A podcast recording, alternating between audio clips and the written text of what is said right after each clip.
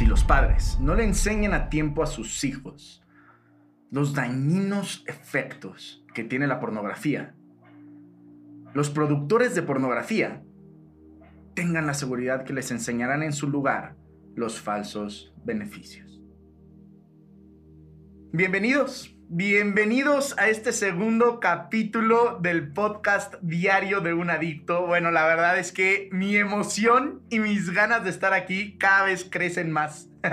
La verdad es que yo estoy muy emocionado, estoy muy contento, estoy muy ilusionado, tanto o más que el primer capítulo. Y pues bueno, sí, antes de, antes de iniciar, quiero decirles algo muy importante. Si alguien te mandó este capítulo, muy probablemente significa que tienes una importante plática pendiente con esa persona. Así que pues te recomendamos que escuches este capítulo con muchísima atención, ya que independientemente del lado de la moneda en el que estés, estamos seguros que te va a poder aportar mucho y te va a poder enseñar mucho de cómo poder llevar la plática que la persona que te mandó este podcast tiene pendiente contigo. Así que, Jacobo, ¿cómo estás? Qué gusto tenerte por acá de nuevo. Hola, ¿cómo estás? Lo mismo. Gracias, gracias por porque seguimos con este proyecto y, y yo también estoy muy, muy emocionado de, de poder seguir llegándole a muchas personas y ayudarle con nuestra historia. Em, entonces, gracias, en serio. Y pues yo también estoy muy emocionado y muy feliz de poder estar aquí de maravilla. La verdad es que, a ver, mi, emoción no es por nada, ¿eh? Creo que el capítulo de hoy, que bueno, hemos preparado ya durante varios meses, es un gran capítulo. O hablaremos de muchas cosas, ¿no? Hablaremos desde nuestra experiencia, cómo es que un niño realmente puede tener este primer impacto con la pornografía. No solo eso, sino también, pues, hablaremos no solamente desde nuestra experiencia, sino desde datos contundentes de qué es lo que nos pasó no solo a nosotros, sino de qué es lo que pasa día a día en el mundo hoy en día, ¿no? Con millones de niños y jóvenes alrededor del mundo. No solo eso, sino también platicaremos de cómo esto tiene, tiene un verdadero impacto en la vida del niño y en la vida adulta de las personas que se cruzan con la pornografía a temprana edad, entre varias otras cosas, ¿no? Consejos desde nuestra perspectiva de cómo puedes hablar de tu lucha con alguien más o cómo tú como papá puedes hablar de esto con tu hijo y llegar a tiempo a esto, ¿no? O sea, yo creo que esto, pues bueno, cada uno de estos puntos que hablaremos hoy serán de mucha, mucha, mucha utilidad para cualquier persona que escuche esto, independientemente del lado de la moneda en el que estén. ¿Estamos de acuerdo? Yo creo que esto, pues bueno, si lo escuchan con atención, incluso no solo pueden aplicarlo a un tema de pornografía, sino cualquier tipo de vicio o adicción. ¿Cierto? Así que bueno, yo creo que vale la pena iniciar con una pregunta, Jacobo, que a mí la verdad me han, o sea, me hacen seguido, me han hecho varias, varias, varias veces, no solamente en redes sociales, sino cuando doy conferencias a papás, entre otras cosas, a gente que, pues de una u otra forma, no, como que no termina de entender cómo es posible que realmente estos datos de cómo puede ser real que la edad promedio en la que un niño se enfrenta con la pornografía por primera vez es a los 11 años. O sea, a ver, suena, suena hasta, hasta irreal, ¿no? Suena hasta, hasta un tanto imposible. Y me gustaría empezar desde nuestra experiencia, ¿no? O sea, ahorita, por supuesto, platicaremos unos datos contundentes, pero empecemos contigo. O sea, desde tu experiencia, Jacobo, ¿realmente es posible que un niño de 11 años o de 10 años se enfrente con la pornografía por primera vez? ¿Y cómo, y cómo es este caminito? ¿No? O sea, todo inicia con una página pornográfica o más bien todo inicia, no sé, con algo un poquito más leve que empieza a crecer sin siquiera darte cuenta o más bien alguien te lo presenta. No, sé, ¿cómo, ¿cómo fue en tu caso? Creo que esta respuesta le puede abrir los ojos a muchísimos papás, muchísimas mamás de la época en la que vivimos y cómo sin siquiera darse cuenta, pues su hijo o su hija pueden estar, pues sí, empezando a involucrarse en esta droga que pues sin siquiera darte cuenta te envicia, ¿no? Y te consume. Porque cabe mencionar algo importante, este no es un problema de solo hombres. O sea, antes de los 18 años, más del 93% de los hombres ya aceptan haber visto pornografía y más del 62% de las mujeres Entonces, pues, este, este, no, este no es un problema de solo hombres, ¿cierto? Y como ya lo mencioné, pues esto se va hasta tan chicos como 10, 11 años, ¿Qué es la edad promedio en la que un niño enfrenta la pornografía por primera vez. En tu caso, ¿cómo fue, Jacobo? Pues a mí la verdad me impresionó mucho que la edad promedio sean entre los 10 y los 11 años, porque yo la verdad pensé que eso solo me había pasado a mí. Entonces, pues esa fue la edad en la que yo me empecé a involucrar en todo este tema, a mis 10 años aproximadamente. Y... Claro, porque, porque tienes 15, ¿no? Platicábamos en el primer capítulo que tienes 15 años. Y a pesar de tener 15 años, pues bueno, ya la historia que tienes con el tema de la pornografía, pues va, va para varios años atrás.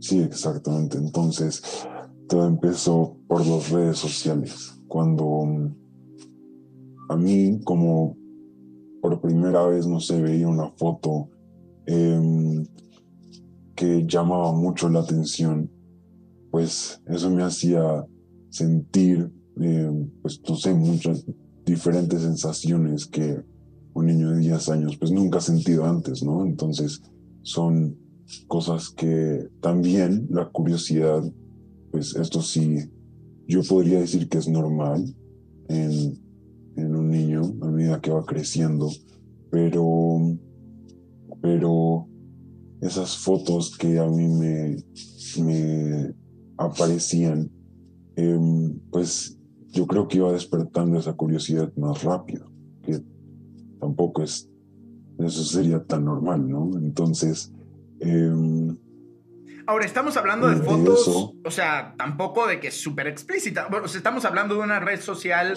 pues súper común, que en realidad ni siquiera tiene nada que ver con un tema de pornografía. No sé, un tipo, un tipo Instagram, me imagino, ¿no? O sea, algo que, pues de una u otra forma, no tiene el objetivo de, de tener contenido tan explícito, pero que es una realidad que con base en lo que hoy en día se acostumbra a publicar, hoy en día, pues bueno, tanto hombres como mujeres, niños, jóvenes y adultos, pues es una realidad que con esta presión social que tienen, no sé, por ejemplo, las niñas o incluso los hombres también de, pues mostrar este cuerpazo perfecto que, al que tienen que aspirar, ¿no? Muchas veces este son el tipo de imágenes que si bien no están hechas con el afán de provocar un sentimiento sexual en las personas que lo vean, o sí, ¿no? Pero, pero en general no esto no quiere decir que para un niño de 10 años que pues de una u otra forma ya tiene acceso a este tipo de redes, pues por supuesto que les produzca esta, pues sí, como lo decías, ¿no? Esta curiosidad de niño que tal cual como lo mencionaste tú ahorita, yo creo que es una curiosidad total y absolutamente normal. O sea, yo creo que todo niño, todo preadolescente, todo adolescente, pues tiene esta curiosidad, tiene estas preguntas y buscan respuestas, ¿no? Cabe mencionar algo importante aquí. Saber, hoy en día 60% de los niños entre 10 y 11 años ya tienen un smartphone o un iPad o un algún tipo de, dispositivo en donde pueden hacer este tipo de búsquedas y en donde por supuesto están involucrados en las redes sociales. Ahora, a ver, comentabas ahorita que todo inició pues en esta red social, ¿no? Con una foto que no necesariamente era sexual, pero que por supuesto te producía esta sensación diferente. ¿Y cómo es que, cómo es que esa foto al pasar de los días, al pasar de las semanas o al pasar de los meses, termina por convertirse en, un video pornográfico. O sea, ¿cuál, ¿cuál, fue este caminito de la red social a dónde pasas y luego cómo eso se convierte en algo, en algo más grave? Pues después, como ya he dicho, esa curiosidad empieza a crecer de manera más rápida de lo que yo creo que debería. Y mm, yo empecé a buscar videos, videos muy, que hoy en día puedo llamarlos muy inocentes, tal vez, ¿sí? Como, no sé, en YouTube, un beso tan simple como eso, em, pero que a mí me generaban, pues me despertaban muchos sentimientos, ¿no? Como, como ya había dicho. Entonces, em, entonces de eso pasé ya a videos, de una foto a un video y un video muy simple. Y de ese video empezaron a aparecer muchos más, cada vez más explícitos, ¿no? Entonces, ahí fue cuando empezó a crecer como, como lo que veía y hasta el punto en que yo ya me metí en la pornografía y hoy en día puedo decir que ni siquiera me acuerdo cómo pasé de YouTube a una página pornográfica porque fue de un momento a otro completamente em, pues inocente y sin saber yo en qué me estaba metiendo porque ni siquiera sabía que era eso, ¿sí? No sabía ni siquiera que existía. Eso es impresionante. Yo creo que esto que acabas de decir, o sea, creo que le estás dando al clavo, o sea, le estás dando literalmente al punto rojo o uno de los puntos rojos más grandes del, del tema y de la situación, ¿no? Es, y es como muchas veces, o sea, tú como niño, o sea, no es como que lo buscas, no sé, como con maldad o, o, o tal cual como lo acabas de decir, o sea, ni siquiera sabes a qué te estás metiendo. O sea, terminas en la pornografía sin siquiera conocer la palabra pornografía. ¿No? O sea, eso, eso es impresionante. Y aparte, o sea, creo que algo que no que dijimos, pero no lo dijimos con toda la claridad, es que, o sea, ver, esta curiosidad de niño es totalmente normal, por lo menos en nuestra opinión. Sin embargo, creo que el problema no está en esa curiosidad, sino está en cómo allá afuera en Internet hay un mundo de imágenes y de contenido para los cuales claramente un niño no está preparado y que de forma muy rápida, muy contundente, pueden como hackear esta curiosidad, o sea, esta normalidad, ¿cierto? O sea, a ver, aquí, o sea, a ver, estoy seguro que muchísima gente nos dirá, oigan, a ver, pero pues incluso si un niño se topara con un video eh, pornográfico, con esta escena de un beso, pues eso incluso podría seguir considerándose como normal. Y miren, ahí yo creo que habrá diferentes opiniones, ¿no? En, mi opinión creo que sí afecta eh, radicalmente en, en la mente de este niño, pero miren, creo que el problema central no está solamente en que lleguen a una página pornográfica, sino en lo que estas páginas pornográficas tienen en, en ellas, sin ningún tipo de filtro, sin ningún tipo de, dificultad para encontrar este tipo de cosas. Y a ver, yo se los voy a decir con toda claridad. Y aquí, si alguien está escuchando este podcast y es menor a 15 años o estás escuchando esto con tu hijo, te sugiero bajarle un poquito el volumen en el próximo minuto por los datos que estoy a punto de dar. Porque, o sea, a ver, definitivamente creo que los datos que estoy a punto de dar demuestran cómo ya fuera hay un mundo a la mano de niños de entre, no sé, 10 y 15 años.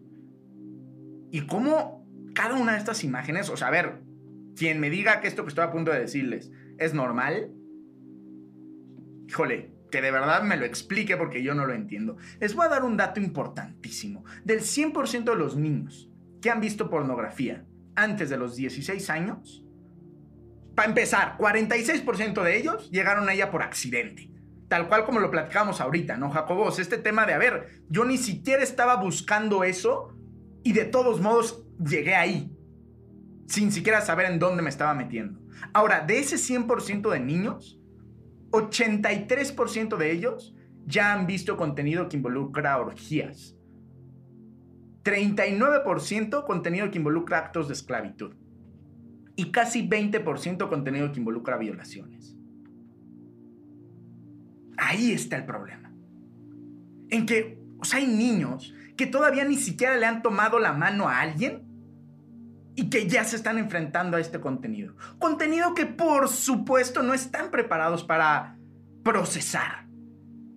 ¿Cierto? Entonces, bueno, o sea, a ver, algo muy de la mano con lo que te, pasó a ti, Jacobo, a mí también. O sea, yo, yo también creo que llegué a, la pornografía un poco por accidente, ¿no? Yo creo que entro dentro de ese 46% que llegó a la pornografía por accidente. Pero en mi caso, creo que antes de llegar a la pornografía, primero conocí esta sensación de la masturbación. Y más adelante, conforme conforme me fui enfrentando, conforme fui teniendo a la mano este tipo de imágenes que tal cual como tú lo planteas, no, necesariamente inician en una página pornográfica, sino pueden iniciar en una vil foto en redes sociales o en una escena de una serie o en una escena de una película, que vaya que ahora ya hay escenas tanto en series como en películas de plataformas familiares, pues bastante explícitas.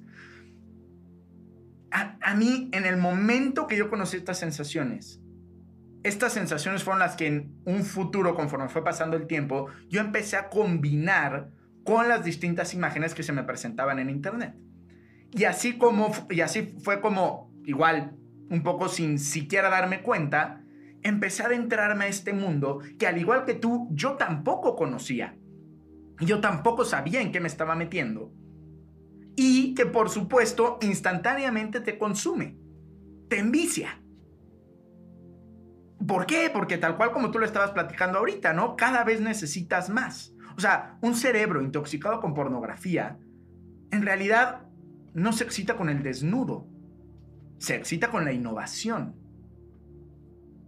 Cada vez necesitas más y cada vez necesitas contenido más explícito y cada vez necesitas más contenido. Y así es como, pues sin siquiera darte cuenta, empiezas a adentrarte un mundo que no conoces, pero que a pesar de que no conoces, pues te empieza a consumir. ¿Cierto? Ahora, yo te quiero preguntar lo siguiente. ¿Qué, qué, o sea, dime, dime. Como decíamos también en el, en el intro, ¿no? Como un placer que nunca es suficiente. Tal cual. Tal cual como lo acabas de plantear. Así es. Es un placer que nunca, nunca, nunca es suficiente. Ahora, yo, yo te quiero preguntar lo siguiente. O sea, ¿qué pasa adentro de la cabeza de este niño que se está enfrentando con esto que no conoce? Pero no sé, o sea, a ver, ¿este niño sabe que está mal? ¿No sabe que está mal? ¿Qué le dicen sus amigos? No sé, ¿lo habla con sus papás? ¿No lo habla con sus papás? En tu, en tu caso, ¿cómo fue? Em, pues en el fondo, en el fondo yo siempre sentí que, que lo que estaba haciendo no, estaba bien y, y, yo siempre he pensado que cuando uno no le puede contar algo a los papás es porque definitivamente no es algo bueno. Entonces, eh, pues en el fondo yo sí sentía que algo estaba mal, que algo no cuadraba. Y pues como tú ya había, como tú dijiste, me empecé a hacer muchas preguntas, ¿no? Entonces, eh, pues lo último que pensé fue, fue preguntarle y, y, no sé, acercarme a mis papás y hablarles de este tema, sino empecé a buscar en internet, ¿no? Y, en internet pues hay de todo lo que uno quiera encontrar, entonces había respuestas completamente incorrectas o las que yo simplemente no quería escuchar, em, que normalizaban todo esto, que decían que era normal. Y pues yo todavía no me sentía bien con las respuestas que, que tenía. Entonces, eh, después, como más o menos un año después, em, con mis amigos y todo este tema empezó pues a salir, se empezó a hablar entre nosotros y era algo completamente normal y hasta divertido, ¿no? Entonces, em, pues era raro el que no, no lo hacía, era raro el que, el que, y estoy hablando más que todo entre hombres, ¿no? Eh, era raro el que, el que no hubiera, ¿no? Entonces... y ahí está muy curioso cómo, o sea, a ver, en realidad cuando, cuando tú estando tan joven lo platicas con pues, tus diferentes compañeros de clase o tu círculo social, pues en realidad como es un tabú tan grande del cual no se habla y... O sea, creo que todos los compañeros de clase de tu edad están igual o peor que tú, ya sabes, o sea, están basando su opinión en la misma desinformación que tienes tú. Entonces, como el mundo es algo que vende como normal, ¿cierto? Entonces, pues todos se terminan creyendo la mentira que efectivamente no te hace daño y que efectivamente, pues es normal. Cuando, a ver, hay un estudio, de hecho, de la Universidad de Nebraska que se presentó en la 125 Convención Anual de la Asociación de Psicología Americana, ¿vale? En donde se descubrió que la edad a la que un niño se enfrenta a la pornografía por primera vez está notoriamente asociada con las actitudes sexuales que tiene en su vida adulta. O sea, 39% de los niños entre 3 y 14 años aceptaron querer copiar en algún momento las imágenes que han visto en Internet. ¿Por qué pasa esto? Porque, a ver, claramente, claramente, un niño de esa edad, a ver, como ya lo dijimos varias veces, no está preparado para distinguir los mensajes que encuentra en la pornografía. O sea, a ver, yo, yo estoy convencido que independientemente de la edad que tengas, la pornografía te puede llegar a afectar de diferentes maneras. Pero es una realidad que el consumo que pueda llegar a ver en niños, a ver, te puede traer consecuencias muchísimo más contundentes y graves y directas al consumo que puede llegar a tener un adulto. Sin esto mencionar que el consumo del adulto no lo puede llegar a afectar. No por nada eh, la pornografía incrementa el índice de infidelidad en un 300%. ¿Vale? Pero bueno, ¿por qué? Porque un adulto, por lo menos, de una u otra forma, ya ha tenido ciertas experiencias sexuales reales en donde de una u otra forma, este puede tomar esas como punto de comparación para saber distinguir entre lo que es real y lo que es mentira en la pantalla. Un niño no. Un niño cree y se educa, se mal educa a través de cada uno de estos videos que después de los datos que digas un momento, pues claramente ya entendieron, espero que todos ya estén entendiendo que no están muy fuera de lo normal, en donde ellos terminan creyéndose la mentira de que eso es una relación sexual. Hombre, de que eso es una relación. Cuando, pues, claramente están muy, muy, muy lejos de serlo. Entonces, uno de los problemas centrales aquí está en que, o sea, a ver, y esto creo que hay que decirlo muy claramente, ¿no? O sea, a ver, creo que el truco, el verdadero truco, no está en, en quitarle las redes sociales a tu hijo. No, o sea, creo que el verdadero truco no está en sacarlo del mundo en donde vive, sino más bien yo creo que el verdadero truco está en informarle de forma correcta y a tiempo. Y esto me lleva a una siguiente pregunta importante. Jacobo, ¿en dónde están los papás? O sea, a ver, ya hablamos del promedio de edad en la que un niño se enfrenta con la pornografía. Ya hablamos desde nuestra experiencia cómo es que nosotros llegamos a ella. La pregunta del millón es, ok, si tantos millones de niños se enfrentan a la pornografía, tan jóvenes, ¿dónde están los papás? Ahorita yo te voy a platicar mi experiencia, pero en tu caso, ¿cómo fue? También siento que el problema está mucho en que esto es una adicción silenciosa, ¿no? Que, que pues uno no la nota, como digamos si uno, no sé, se va a fumar y, y uno es adicto al cigarrillo, pues uno huele y se, se empieza a notar físicamente, ¿no? o digamos, no sé, eh, con las drogas, no sé, uno, cualquier ejemplo, los ojos se ponen rojos o, cualquier cosa, ¿no? Entonces, pero lo que pasa con la pornografía es que es muy difícil darse cuenta que una persona está metida en esa adicción. Entonces, en mi caso, em, pues yo también era, empecé pues, sin saber, como ya había dicho, en qué me estaba metiendo, que era tan ingenuo que mm, dejaba todo abierto, ¿no? En mi iPad. Y mis papás, pues, me acuerdo perfectamente de ese día que iba a hacer una tarea de matemáticas y le pedí ayuda a mi papá. Él se metió a YouTube en mi iPad y se encontró con esa cantidad de videos de absolutamente todo lo que ya me empezaba a salir. Y entonces, pues yo simplemente además de sentirme asqueado y horrible conmigo mismo, me sentí muy juzgado y pues hoy en día entiendo que ese tampoco era el propósito de mis papás, ¿sí? Pues ellos obviamente no querían que yo me sintiera juzgado ni ni asqueado conmigo mismo, ni culpable, ni con pena, pero así fue como yo me sentí porque siento que no reaccionaron de la mejor manera, porque, porque además de que se dieron cuenta y, y me quitaron el iPad por un día para borrar todo lo que habían encontrado, al siguiente día me lo entregaron. Y siento que eso también fue un error, porque si en ese momento hubieran hablado conmigo, si hubieran sentado y me hubieran dicho, pues no sé, que eso estaba mal o no sé, de alguna forma que, que yo me sintiera como apoyado en ellos, eh, todo hubiera sido muy diferente y siento que si hubiera sido así hoy no estaría aquí. Entonces...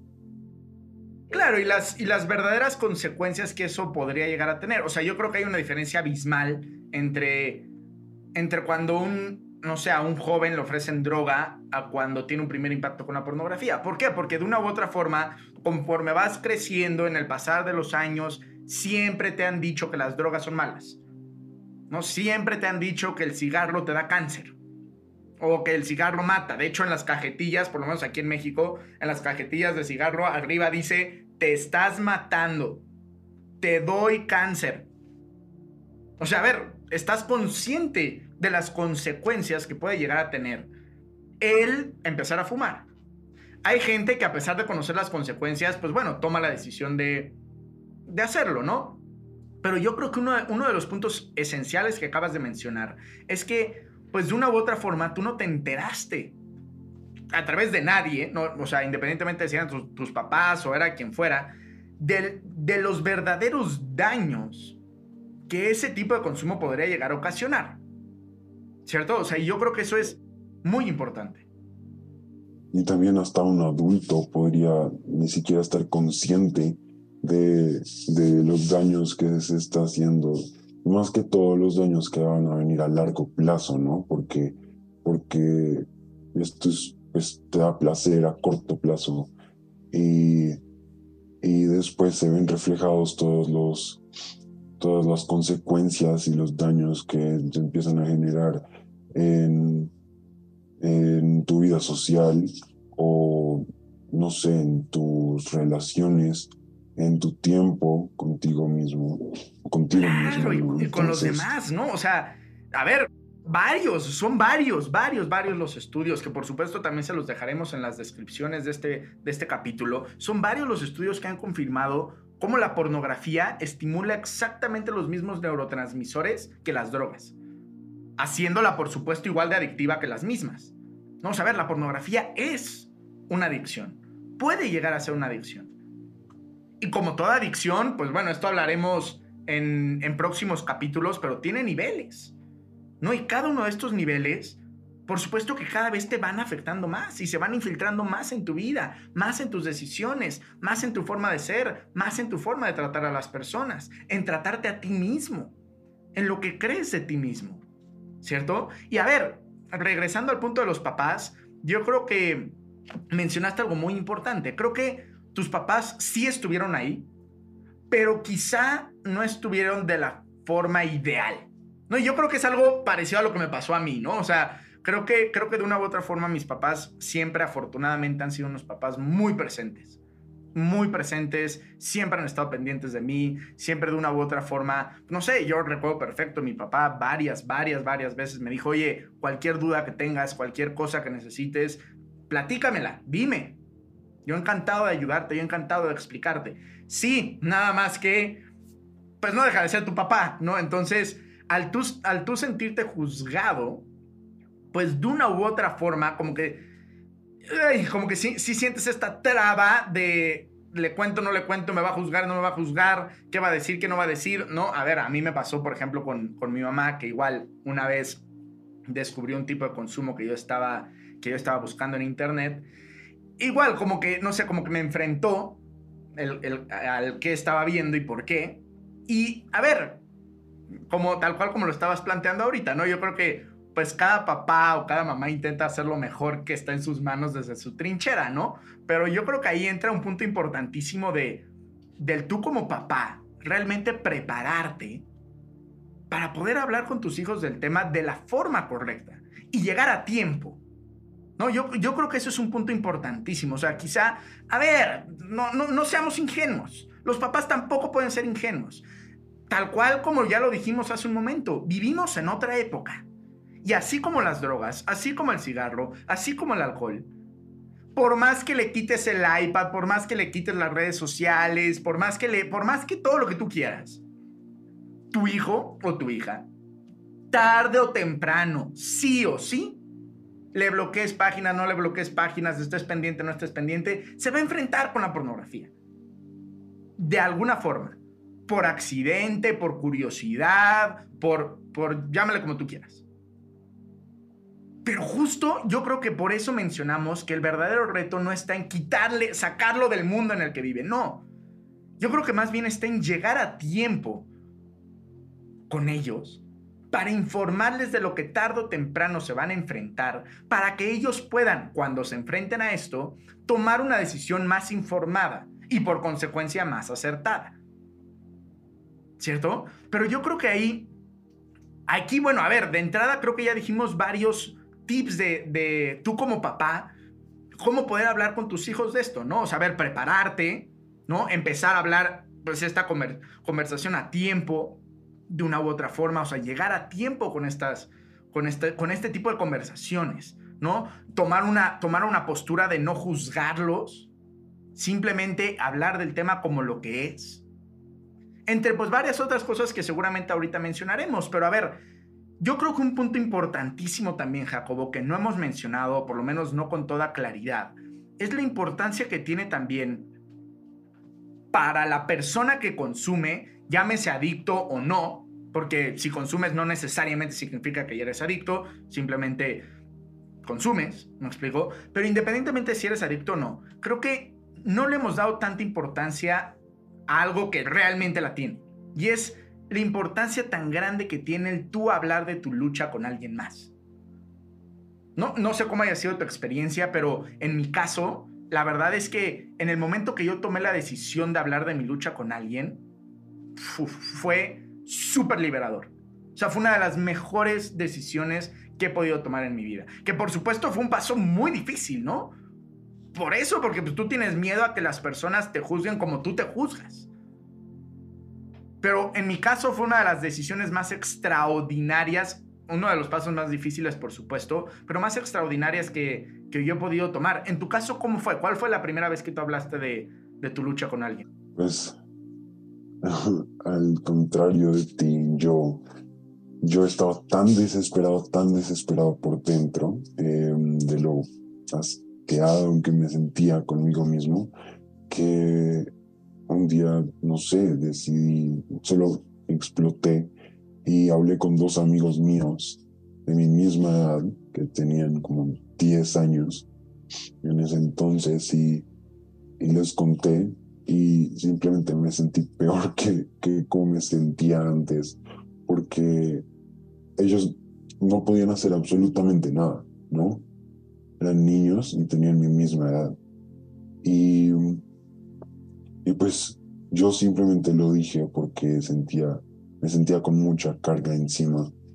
Y, pero siento que eso es muy importante, ¿no? Como escoger a la persona correcta con la que uno va a hablar, porque, porque yo definitivamente la primera vez que lo dije no escogí a la persona correcta, pero también siento que no estaba consciente tanto de, de lo que estaba haciendo, ¿no? Porque como dije, tenía 10 años. Pero también puedo decir que después, ya cuando lo volví a hablar, después de algunos años, ya mucho más consciente de todo, eh, con mi psicóloga le, le conté, se lo expresé, y ahí definitivamente sí me sentí muchísimo mejor, porque como tú dices, ¿no? Como me liberé y saqué todo, todo lo que tenía adentro y con todo lo que cargaba.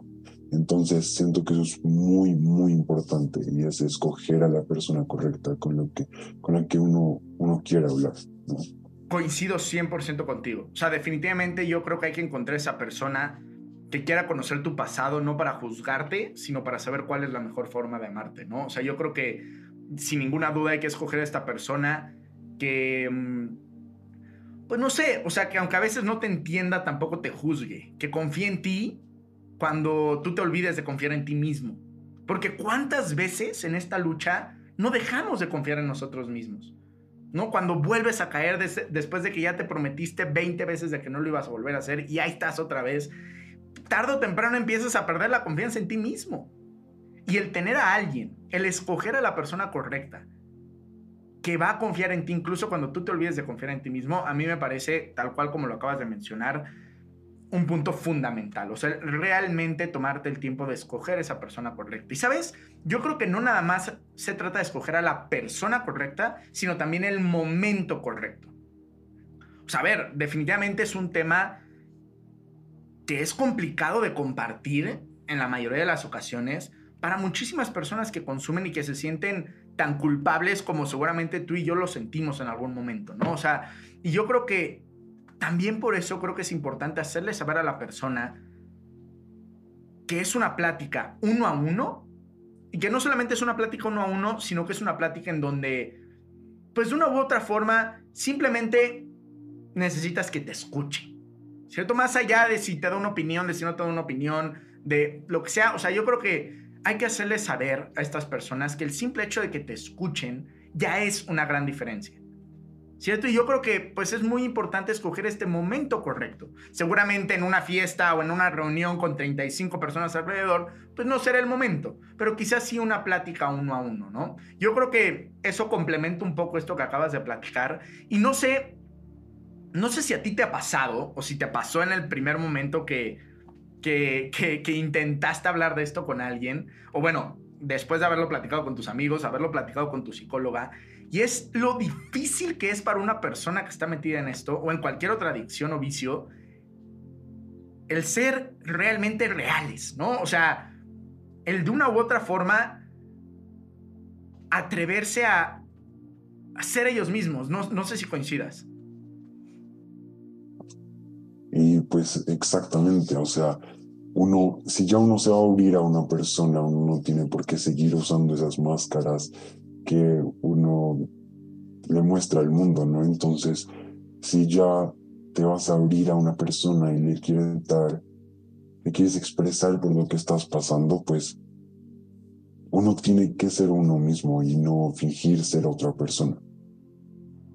Claro, ahora también creo que algo que nos puede ayudar mucho en, este, o sea, en esta parte de ser tú, es también entender que, o sea, a ver, cuando tú tomas la decisión de hablar de esto con una persona, no necesariamente tienes que contar todo de una. O sea, en una sentada ya le tienes que contar el 100% de tus detalles y de tus fantasías y de tu vida, ¿cierto? O sea, yo creo que también, pues es un proceso, ¿no? Es un proceso en el que, pues, si tú le cuentas a una persona algo y efectivamente te das cuenta que era la persona correcta, pues bueno, quizá eventualmente, pues poco a poco podrás pues irte abriendo con esta persona cada vez más, ¿cierto? Ahora, yo creo que hay algo muy importante aquí y es no podemos esperar una reacción específica. O sea, ver, más siendo un tema pues relativamente delicado, ¿no? O sea, yo creo que pues es importante no llegar con la expectativa de, ah, esta persona sí o sí me va a apoyar incondicionalmente. Pues sí, lo ideal es que sí.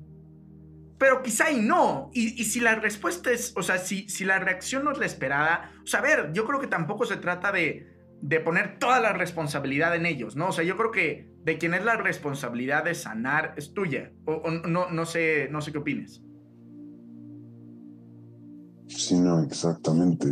Es, simplemente llegar y, y como ya habíamos dicho, el simple hecho de ya escucharnos ya es un paso muy grande, ¿no? Y también el paso de querer hablar y, querer pedir ayuda ya es algo muy, muy grande. Entonces, no hay que esperar una reacción específica, buena o mala, y tampoco esperar, pues tampoco poner mucha carga y hasta el punto de hacer sentir culpable a la otra persona, ¿no? Uy, qué fuerte y qué, y qué gran punto el que acabas de decir. Es muy cierto. Porque creo que muchas veces pasa, no sé, por ejemplo, a mí me, me pasa con mi mamá, ¿no? Bueno, me, me pasaba más que ahorita, pero mi, mi, mamá, como después de que se enteró de toda mi historia, y bueno, ahora que la comparto en redes sociales, pues peor tantito, ¿no? Eh, um, siento que, pues de una u otra forma, ella como que se siente o se sintió culpable de, pues de no haber llegado a tiempo, de no poderme evitar esta lucha, ¿no? Pero a ver, a ver, y esto va, tenemos que ser muy claros en esto. De quién es la decisión y de quién es la responsabilidad de sanar y de salir de esa droga es de cada uno. Saber yo como amigo, yo como papá, yo como mamá, yo como hermano, yo como hermana, puedo hacer todo lo que esté en mis manos por intentar ayudarte y por hacerte saber que cuentas conmigo, ¿cierto? Pero la responsabilidad de que salgas adelante es tuya, brother. Eso es súper importante. Yo voy a estar ahí incondicionalmente. Pero nosotros como, o sea, a ver, tú como consumidor o tú como adicto, no le puedes poner demasiada responsabilidad a la persona. Porque de quien depende el que salgas adelante es de ti, no de ellos. Ellos ojalá te abran las puertas, te abran las manos y te digan, brother, ven, te voy a dar un abrazo, no te juzgo, y si yo no te juzgo, tampoco te juzgues tú. Cuentas conmigo incondicionalmente, pero chingale, bro. Porque así, por arte de magia, no vas a salir. ¿Estamos de acuerdo? Sí, completamente, sí, sí, sí. Y bueno, o sea, recapitulando un poquito, ¿no? estos consejos que, que acabamos de platicar desde nuestra experiencia, de qué creemos que pueden ser unos buenos como pasos a seguir cuando tú tomes la decisión de hablar de tu lucha con alguien usando la premisa que ya mencionamos de lo, de lo liberador, lo difícil por supuesto, pero lo liberador que es el dar el paso a, a platicarlo con esta persona y, a ver, es una realidad que es más fácil cargar una piedra entre muchos que uno solo, ¿no? O sea, yo creo que la vida es un juego y se tiene que jugar en equipo, porque los partidos no se ganan solos, ¿cierto? Entonces, recapitulando, hablamos de, bueno, el escoger a una, a una persona y un momento correcto. No escoger esta persona correcta para hablarlo, alguien que sabes que lo va a tomar con la seriedad suficiente y encontrar el momento correcto para hablar de este tema pues con, con la persona que hayas elegido. No solo eso, sino también hablamos de la importancia que tiene el ser tú, sin máscaras, ¿cierto? Pero considerando también que no necesariamente tienes que abrirte el 100% de tu vida o el 100% de tus decisiones en una sola sentada, ¿cierto? Igualmente, pues siendo muy claros en que tampoco podemos esperar una, una reacción específica a la persona que escogimos, porque la verdad es que eso pues puede ser muy acertada o no. Y también entendiendo y haciéndole saber que el simple hecho de escucharte ya es una gran ayuda. Y realmente lo es, ¿eh? O sea, no, no, no, no, es, no, no es algo que nos estamos inventando, es algo que ya vivimos, que ya sentimos. Esa sensación tan liberadora y tan sanadora que es el poder transmitirle esta herida o esta lucha a alguien más que te apoya, eso, el simple hecho de que te escuchen ya es una gran ventaja. ¿Cierto? Y, y bueno, lo que también mencionamos ahorita, el, la importancia que tiene de una u otra forma, el que, pues no sé, no, no, no les pongas demasiada responsabilidad en ellos y realmente entiendas y estés consciente, tanto tú como la persona a la que se lo estás platicando, que la verdadera responsabilidad de que salgas adelante es tuya. ¿Cierto? Ahora, todo esto es como un lado de la moneda. ¿No, Jacobo? Es este lado de la moneda en el de, del adicto, ¿no? Este lado de la moneda del consumidor. Pero también es una realidad, Jacobo, que muchas de las personas que nos escuchan están del otro lado de la moneda. A mí también me escriben muy seguido, ¿no? Niños, niñas, jóvenes, adultos, papás, mamás, ¿no? Personas que, que tienen esta, a este adicto en su, en, su vida. Una persona, un ser querido que realmente, que realmente aprecian y a quien realmente les gustaría ayudar. Pero que no saben cómo hacer un, un, correcto approach a ellos, ¿no? Esto que hablábamos hace un ratito, ¿no? De cómo, tanto en tu caso como en el mío, pues nuestros papás siempre estuvieron presentes. Pero a pesar de haber estado presentes, pues quizás estuvieron presentes de la forma equivocada, ¿no? Y bueno, de entrada, creo que ya dijimos en el pasar de este podcast algunos puntos importantes, ¿no? Que, que, tú como papá puedes tomar en cuenta para hablar con, tus hijos del tema y es, hablamos de prepararte. ¿no? ¿Sabes? Como cuando, como cuando das una conferencia, ¿no? Cuando das una presentación, no necesariamente profesional, vámonos a una conferencia de la escuela, ¿no? Te piden de tarea armar una presentación de la historia de tu país. ¿no? Y entonces hay dos escenarios en donde tú desde dos semanas antes te pones a estudiar la historia de tu país, empiezas a crear las diapositivas que únicamente tiene como bullets de, seguimiento en donde tú los puedes ver para guiarte un poco y das una cátedra de, lo, de la historia de tu país porque estudiaste y conoces sobre el tema.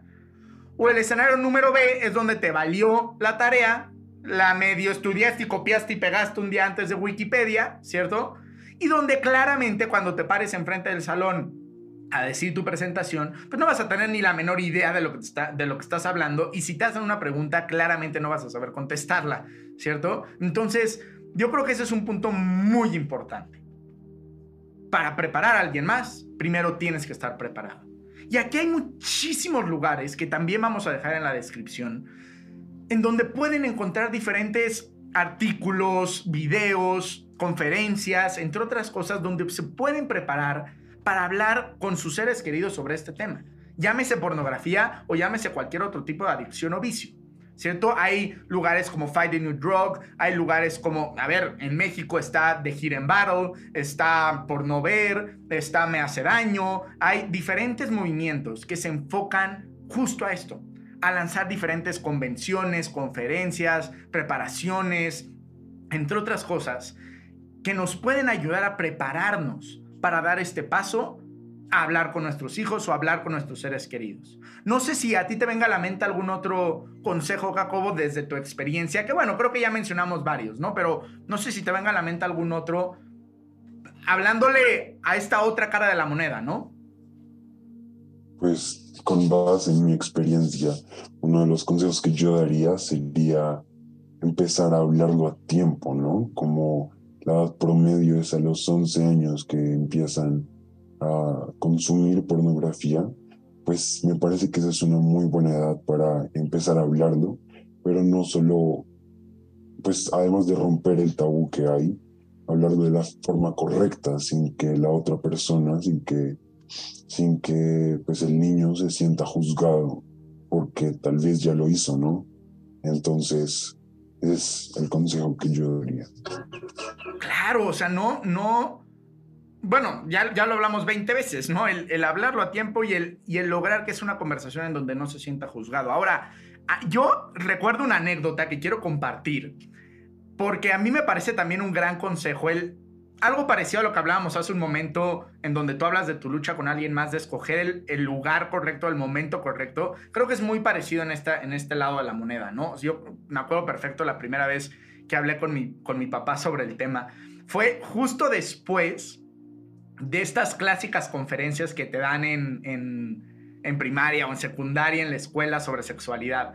Y en donde la idea de esta, de esta plática era que terminando la plática no teníamos clases, más bien pues cada quien se iba con su papá a hablar sobre sexualidad, ¿no? Y yo recuerdo perfecto que mm, saliendo de esta conferencia me fui con mi papá a desayunar a un, restaurante y mm, en este restaurante mi papá comenzó a, platicar sobre, sobre el tema, ¿no? Que a ver, claramente, o sea, a ver, para, yo creo que para cualquier adulto en ese restaurante, pues era una plática total y absolutamente normal, ¿no? O sea, de hecho, pues no sé, ni siquiera, ni siquiera creo que haya sido un tema, no sé, algo que para a cara de mi papá hubiera estado mal. Sin embargo, pues para mí, que yo habré tenido en ese entonces, no sé, 10, 11 años, fuck, o sea, yo sentía que todo el restaurante me estaba viendo y me estaba escuchando. ¿Me explico? Que claramente no, o sea, seguramente no era así. Pero desde mi, desde mi perspectiva de niño, pues al ser un tema que yo nunca antes había tocado con esta libertad, me explico, pues quizá yo no me sentía juzgado por mi papá literalmente, pero tenía miedo a que alguien me escuchara y me juzgara. Entonces como que no tenía esta libertad de hablarlo como ampliamente con mi papá, por, porque el lugar en donde lo estábamos hablando pues no, no, era, no era, pues no era el correcto, ¿no? O sea, yo creo que tenía que ser más bien una plática como, como uno a uno, ¿no? O sea, no, no, en donde no, no hubiera más personas. Y creo que esto también, también va de la mano con, a ver, el momento para hablar contigo del tema, te aseguro que no es en la cena familiar, ¿cierto? En donde están todos los hermanos o todos los primos y entonces aprovechas para tocar el tema con tu hijo de 10 años. ¿Me explico? Creo que tiene que ser una plática uno a uno, en donde estés preparado para tener la plática, no tienes que ser el más experto, pero por supuesto tienes que estar preparado y en donde pues de una u otra forma sea un lugar en donde pues tu hijo se sienta seguro para hablar sobre el tema. No sé si coincidas. Sí, sí, sí, exactamente. Ahora, otra cosa que a mí me, me viene a la mente también es el que esto, o sea, a ver, tiene que ser una conversación de dos, ¿no? O sea, no, no, no tiene que ser un monólogo en donde tú hables y hables y hables y hables y hables y hables, hables, hables, hables, hables, sino que, o sea, a ver, chance tú eres un súper experto, pero yo creo que no hay mejor forma de ayudar que escuchando. ¿cierto? Entonces, no sé, no es lo mismo hablar con tu hijo si lleva consumiendo pornografía cinco años y es parte de las estadísticas que yo di al inicio del tipo de contenido que gran parte de los niños consumen, o chance tu hijo pues simplemente está en la etapa de buscar besos en YouTube, ¿no? En donde pues, chance es un poco más ingenuo, ¿cierto? Donde quizá pues, no es necesario abrirles puertas que, pues, que todavía no conocen, simplemente advertirles que existen para que cuando se las topen tomen las decisiones correctas. Entonces, yo creo que este tema de, de hacer una conversación de dos también es un punto fundamental, ¿cierto? Y de una u otra forma, pues demostrarles este interés de, oye, aquí estoy contigo, te quiero ayudar, no te estoy juzgando y, realmente cuentas conmigo. ¿Cómo lo ves? Sí, no, y pues también al mostrar interés y, no sé, digamos, si él se abre a ti, pues a mí al menos me sirve mucho cuando, cuando me cuentan también de su experiencia propia, ¿no? Entonces, si, si hablas, no sé, de cuando tú eras adolescente algo así, parecido de eso, a mí al menos, en mi caso personal, me sirve muchísimo. Eh, también, eh, pues tratar de que sea una conversación en partes, ¿no? Eh, que no uno tenga, no, uno no tenga que cubrir todos los temas que, que uno ya ha investigado o, o sí, no, que, que sea por partes, sino no que sea un discurso, ¿no? Coincido 100%. O sea, creo que tiene que ser una conversación constante, ¿cierto? Y conforme tu hijo va creciendo, pues seguirle informando constantemente, ¿no? En donde tu hijo siente esta libertad de platicar contigo constantemente. No es nada más una conversación de un día y, ok, ya, ya me libré, ya hablé conmigo del tema, ya no vuelvo a tocar el tema por el resto de su vida. No, yo creo que tiene que ser una, una plática que inicia a temprana edad y se mantiene constantemente en el pasar de los meses, de los años. ¿cierto? Y aquí creo que... Sí, es como ir, ir, rompiendo ese tabú poco a poco. Correcto, sí, así es, así es. Y yo creo que esa es una gran estrategia para que pues cada vez tu hijo se sienta más con esta libertad de hablarlo contigo en cualquier momento, ¿cierto?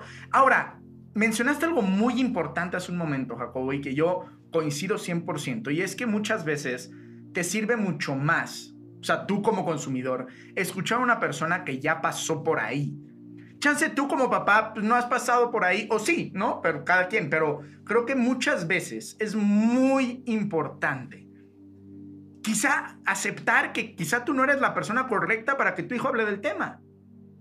Que te encantaría ayudar a tu hijo tú, sí, pero quizá tú no eres la persona correcta. Quizá es, no sé, su tío. Alguien a quien tú le tengas mucha confianza y que sepas que es la persona correcta. Quizá es, no sé, su hermano mayor. Quizá es su psicólogo. Quizá es su psicóloga. Pero, pero quizá, quizá y no eres tú. Quizá y sí.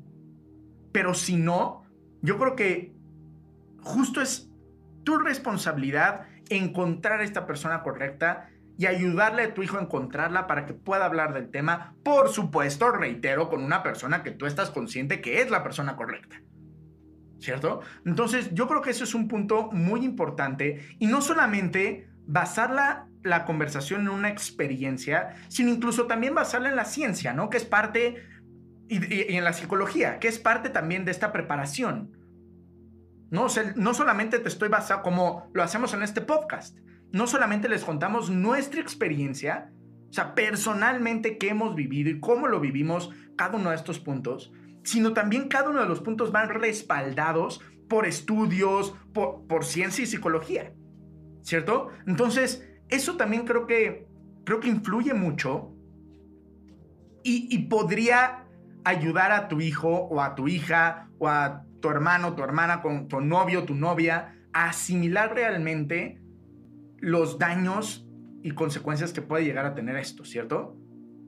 Sí, exactamente. También, pues es muy importante que, como ya habíamos dicho en los, en los consejos de cómo hablar con tu lucha con alguien más, de, de, pues sí, que digamos, no sé, no, no hay que hacer sentir culpable a la otra persona.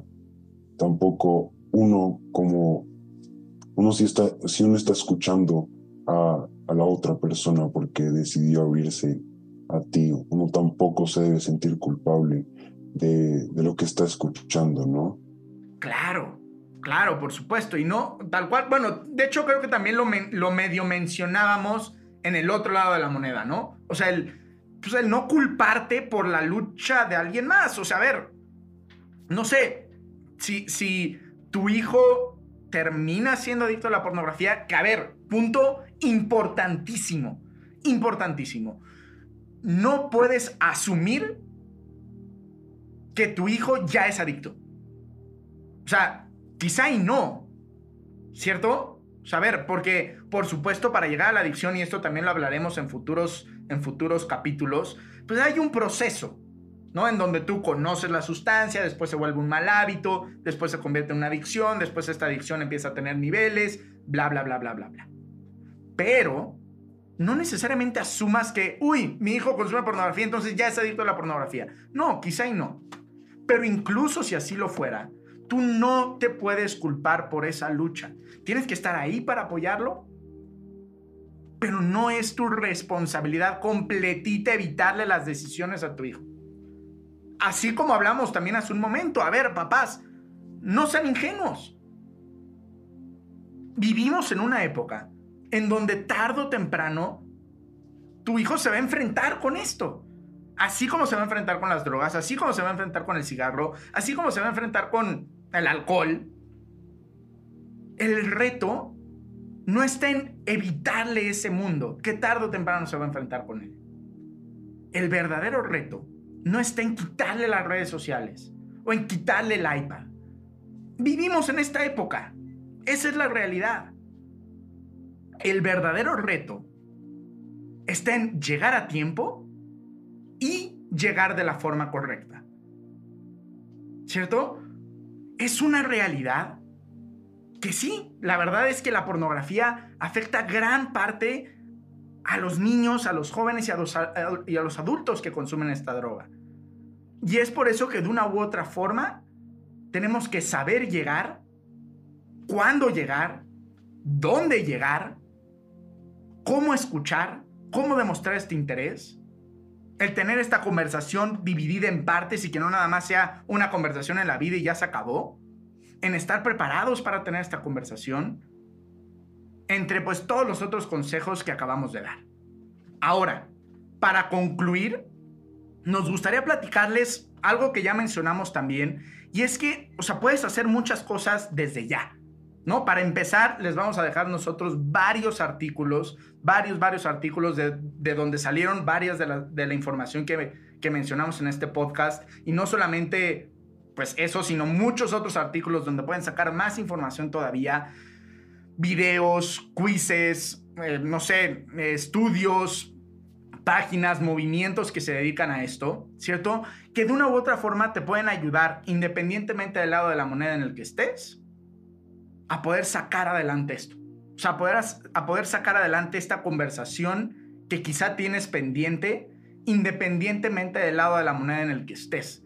Y no sé si recuerdan que al inicio del podcast mencionamos que si te habían mandado esta, este, este capítulo, seguramente era porque tenías una conversación pendiente con la persona que te lo envió. Y es aquí en donde entra la actividad de este capítulo. La actividad de este capítulo es que si tú te identificas con algo de lo que acabamos de mencionar, si tú eres esta persona que consume pornografía, independientemente si eres adicto a ella o no, si eres esta persona que consume pornografía y no sabes cómo dar el paso a hablarlo con alguien más, muchas veces, no sé, sirve, yo me acuerdo la primera vez que yo platiqué de esto con alguien, yo me acuerdo que yo lo escribí, porque ni siquiera me salía de la boca, o sea, no, no, no, no podía decirlo. Entonces lo escribí y esa fue mi forma de platicarle a alguien mi lucha.